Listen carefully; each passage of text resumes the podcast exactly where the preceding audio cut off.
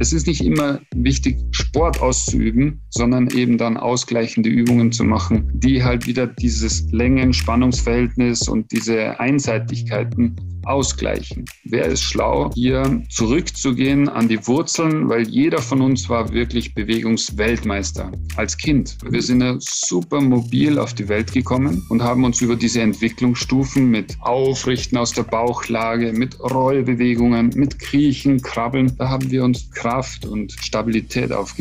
Und das ist so eine Grundlage für mich für das Buch, für die Übungen, dort wieder sich zu resetten und zu erinnern. Echt interessant. Also die Tiere wissen das irgendwie dass sie das machen müssen. Die machen das als Standardprogramm. Die gehen dabei manchmal und dann strecken sich so. Das finde ich ganz interessant, dass die Tiere sich dieses Wissen behalten und der Mensch sich immer mehr so entfremdet von der Natur und das gar nicht mehr weiß, was er eigentlich braucht. Das ist jetzt nicht nur für die Peak-Performer unter uns, die irgendwie eine Spitzenleistung abrufen wollen, sondern wirklich für jeden, der einfach nur mit einer anständigen Lebensqualität leben will. Und wir haben uns die Welt so verbaut mit so viel Komfort, Komfort und so viel Hilfsmitteln, dass, dass wir viele Sachen einfach verlieren, aber dann auch später drunter leiden.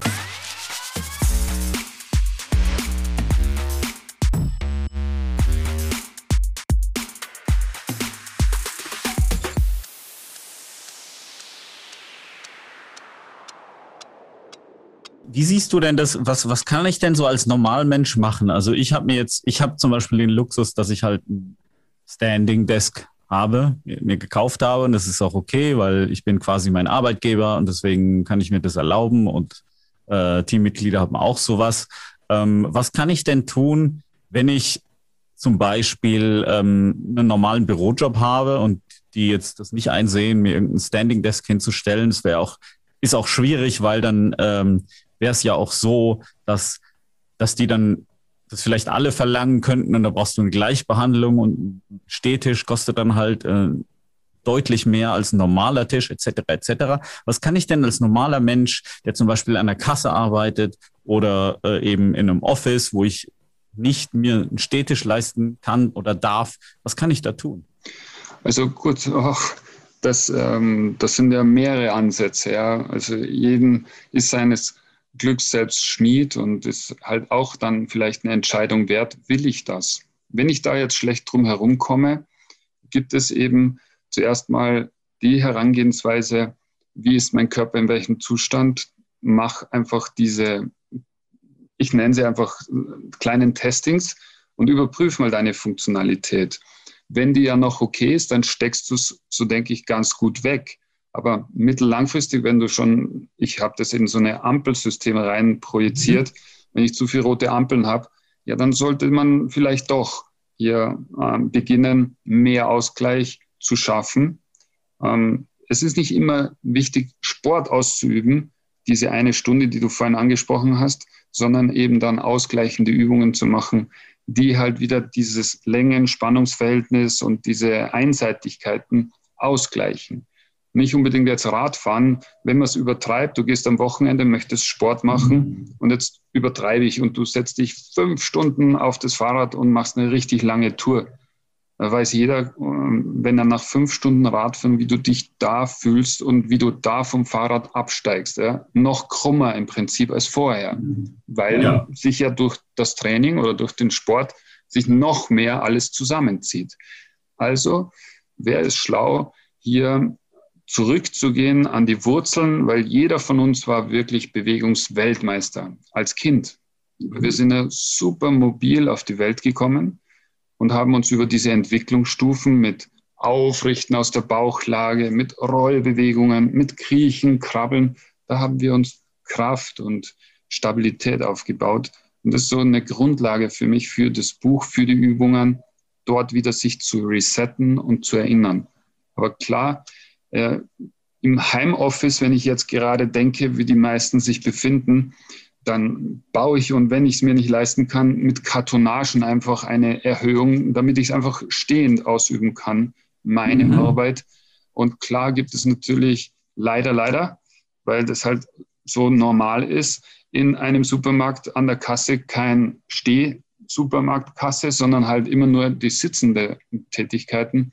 Ähm, ja, das wäre vielleicht eben mit dem Buch, mit unserer Botschaft, dass wir da mittel-, langfristig mehr Ausgleich schaffen und vor allem mehr Aufklärung betreiben, dass die Leute mehr an sich denken, aufpassen. Und wenn sich das mehr durchsetzt, so hoffe ich, dass dann mehr Stehpulte kommen von Haus aus. Mhm. Stehe. Ja, also was ich zum Beispiel mache, ist, wenn ich jetzt, ich bin ja auch, wenn ich mal auf Reisen bin, dann habe ich auch meistens keine Städtische, je nachdem, wo ich bin. Dann mache ich es dann so, dann stelle ich mir einen Wecker, dass ich wenigstens alle zehn Minuten irgendwie mal zwei Kniebeugen mache oder sowas. Oder wenigstens mal alle halbe Stunde, dass ich halt irgendwie mal Blut durch das System der Beine mal pumpe und mich mal strecke und bewege und auch die, die, diese Gegenbewegung mal mache. Also quasi, wenn ich jetzt sitze, dann bin ich ja so eingeklappt nach, nach vorne, dass ich mich halt mal, mal so quasi die Hüfte nach vorne nehme und dann so rausstrecke und äh, irgendwie da so mal dagegen arbeite. Ähm, das, das wird als, als Schüler kannst du das zum Beispiel während der Pausen tun, während der kleinen Pausen. Optimal. Äh, das, ne, das macht jede Katze, jede Katze, wenn sie aufwacht, äh, dehnt, dehnt sich erstmal auch. Echt interessant. Also die Tiere wissen das irgendwie, dass sie das machen müssen. Die machen es instinktiv. Tiere, die machen das, die machen das als Standardprogramm. Also wenn die mal irgendwie, also bei denen, die gehen dabei manchmal und dann strecken sich so. Das finde ich ganz interessant, dass die Tiere sich äh, dieses Wissen behalten und der Mensch sich immer mehr so entfremdet von der Natur und das gar nicht mehr weiß, was er eigentlich braucht. Das stimmt. Nein, war natürlich schon mein, mein Bestreben auch, dem Körper über das Buch ein paar Übungen, ein paar, sage ich mal, Bewegungskniffe zu geben. Und mhm. Das Spannende ist, ein Gelenk zu durchbluten mit einer ganz simplen kreisenden Gymnastik. Das kann ich, wie du sagst, einfach mal pro Stunde oder alle zwei Stunden, dass ich mir da echt eine Pause einplane. Und das Interessante ist, dass das Gelenk, wenn es besser durchblutet ist, besser versorgt wird, als geschmierter ist. Dass sich aber auch nervale Prozesse da zusammenhängen und auch mit dem Gehirn kommunizieren. Und ich würde auch schauen, dass ich weg vom Computer alle Stunde, ein, zwei Minuten meine Augen trainiere, weil die haben unfassbaren Einfluss auf den ganzen Körper. Und dieses starre Blicken, ja, man sieht oder hat das Gefühl, man sieht immer mehr Menschen mit Brillen. Und das ist ja auch nichts anderes, jetzt boshaft gesagt, als wie eine Krücke für die Augen. Ja. Und die Augen reduzieren ihre Arbeit. Und das ist so schade, dass man da viel zu wenig Input gibt, der, dass wir da mit den Augen, wenn du einfach mal nur simpel die Augen kreisen, die Pupillen kreisen mhm. lässt, wie du dich danach einfach schon besser fühlst und auch messbar mobiler wirst. Und das sind super Erkenntnisse, neue neurologische Ansätze, wo man sagen kann, wow, das wäre so einfach, wo ich einen Ausgleich mir schaffen könnte. Oder ich lege mir einen Ball unter den Tisch ja, und tu meine Fußsohle massieren. Auch das hat positive Reflexzonen spezifisch das kennt man, hat man oft mal schon gehört. Da sind Reflexzonen an der Fußsohle. Das hat auch richtig gute Auswirkungen. Also es gibt einfache Hilfsmittel, wo ich da einen Ausgleich mir schaffen könnte. Das, das ist ja spannend. Was, was, du sagst, die Augen haben so einen großen Einfluss. Welchen jetzt genau? Kannst du das näher beschreiben? Also, was, also nehme an, ich würde jetzt regelmäßig meine Augen trainieren. Also zum Beispiel drehen. Welchen, welchen positiven Einfluss hätte das auf den Rest des Körpers? Also da gibt es bestimmte Hauptmuskelstränge oder sage ich mal Richtungen, ähm, wo man sagen kann, ein Auge, was ich öfters bewege, so schräg oben oder horizontal oder auch schräg unten, da gibt es eine Fülle. Aber einfach mal nur mit dem Auge, wir schauen gerade auf den Bildschirm, du schaust auf den Bildschirm, stellst es scharf und dann schaust du über den Bildschirm drüber und blickst kurz in die Weite. Dann hängt da vielleicht ein Bild oder eine Uhr und dann schaust du, dass du diese Zeichen oder scharf stellst. Das heißt, ich bringe hier schon mal Bewegung rein in meinen Zillarmuskel, dass er bestrebt ist, praktisch jeweils nah und fern sich zu justieren. Genauso auch wichtig eben, das Auge so zu trainieren, dass er auch mal absichtlich nach innen blickt, nach außen blickt, horizontal, peripher, alles Dinge, die erschlaffen. Ganz simpel, weil man mhm. halt ständig immer nur gerade ausschaut oder eben durch eine Brille noch eingeengt immer nur gerade ausschaut. Und das hat solche Auswirkungen im Gehirn. Auf welche einzelnen Bereiche, das würde zu weit führen und ein neurologisches Buch zu lesen ist echt harter Tobak. Aber es liegt auf der Hand, dass da so viele Prozesse im Gehirn angekurbelt werden, das wiederum aber Einfluss auch hat auf meine gesamte, meinetwegen Statik, Motorik bis hin zu Kraftimpulsen oder auch zur verbesserten Mobilität. Ja, absolut. Das ist so, ähm, ich habe ja mal NLP gemacht ja. und da gibt es die sogenannten Eye-Accessing Cues und mhm. die heißen und die besagen, dass äh, mit einer bestimmten Augenposition bestimmte Gehirnregionen abgele ab, also ab, äh, aktiviert werden und du deswegen quasi ablesen kannst, wenn du trainiert bist, darauf das zu sehen, welche Gehirnregion dein Gesprächspartner gerade aktiviert. Ja. Ähm, ich kriege sie jetzt auch nicht mehr ganz zusammen, aber es ist beispielsweise so, dass ähm, wenn jemand irgendwie nach oben guckt, dann, dann ruft das ein bildhaftes Gedächtnis äh, ab. Das heißt, der stellt sich dann irgendwas vor. Wenn du jemandem zum Beispiel sagst, hey, wie sah denn das oder das aus, dann ähm, ist beispielsweise ähm, oben, also wenn er nach oben guckt, äh, wird dann irgendwie so das visuelle Gehirn angeregt oder aktiviert und dann sieht man das. Ähm, dann äh, gibt es auch so Bereiche, wenn er nach unten guckt, dann ist es zum Beispiel, wie gesagt, ich kriege es nicht mehr ganz genau zusammen, aber dann ist es zum Beispiel irgendwie das, was er ähm, gefühlt hat und zur Seite ist, zu, könnte sein, dass das, was er gehört hat, oder ich verwechsel es gerade irgendwas äh, davon. Aber auf jeden Fall auf diese Weise kann ich mir gut vorstellen, wenn einmal all diese Gehirnregionen auch nochmal angekurbelt, weil, ähm, weil sie alle mit den Augen und der Augenposition ähm, sehr stark in Verbindung stehen. Das ist, ähm, das ist wirklich hoch faszinierend. Das, das ist auch das, was mich motiviert, ähm, drüber zu sprechen und so ausführlich zu sprechen, weil es wirklich jeden betrifft. Ja. Also das ist jetzt nicht nur für die äh, Peak-Performer unter uns, die irgendwie eine Spitzenleistung äh, äh, äh machen wollen oder äh, abrufen wollen, sondern wirklich für jeden, der einfach nur äh, ja leben will und mit einer anständigen Lebensqualität leben will. Und wir haben uns die Welt so verbaut mit so viel Komfort und so viel, ähm, sage ich mal, Hilfsmitteln, dass, dass wir viele Sachen einfach verlieren, aber dann auch später drunter leiden. Also beispielsweise, ähm, beispielsweise das Thema Orientierung und Gedächtnis, das wird uns ja fast durch Handys ja fast alles abgenommen, also ja. durch Navigationssysteme. Ich, ich gebe auch ehrlich zu, meine Orientierung ist miserabel.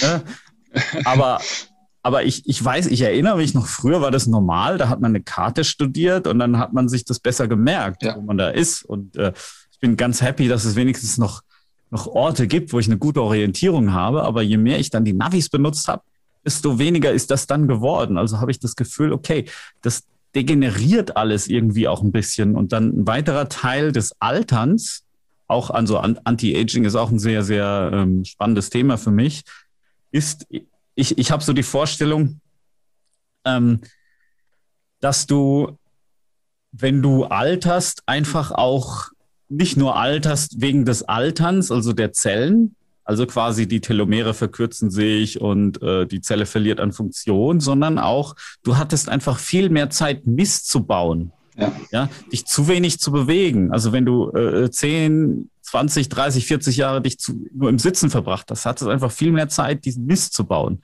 Ähm, das wäre eine ganz andere Geschichte, wenn du dich die ganze Zeit bewegt hättest oder gestanden wärst oder dein Gehirn öfters benutzt äh, oder dich gesünder ernährst etc. Das ist alles, es kommt alles auch in dieses äh, Anti-Aging-Thema mit rein und es und du bist dann auch beruflich leistungsfähiger. Du hast einfach mehr Lebensqualität, ja. wenn du äh, mit, äh, mit so Themen wie ähm, ja, Arterienverkalkung zu tun hast, dann ähm, ja, dann hast du vielleicht auch Erektionsprobleme etc. Das ja. hängt alles das hängt alles zusammen und das ist wirklich nicht nur für Spitzensportler. Das ist, das ist ein Thema, das betrifft alles und jeden, ob Mann oder Frau.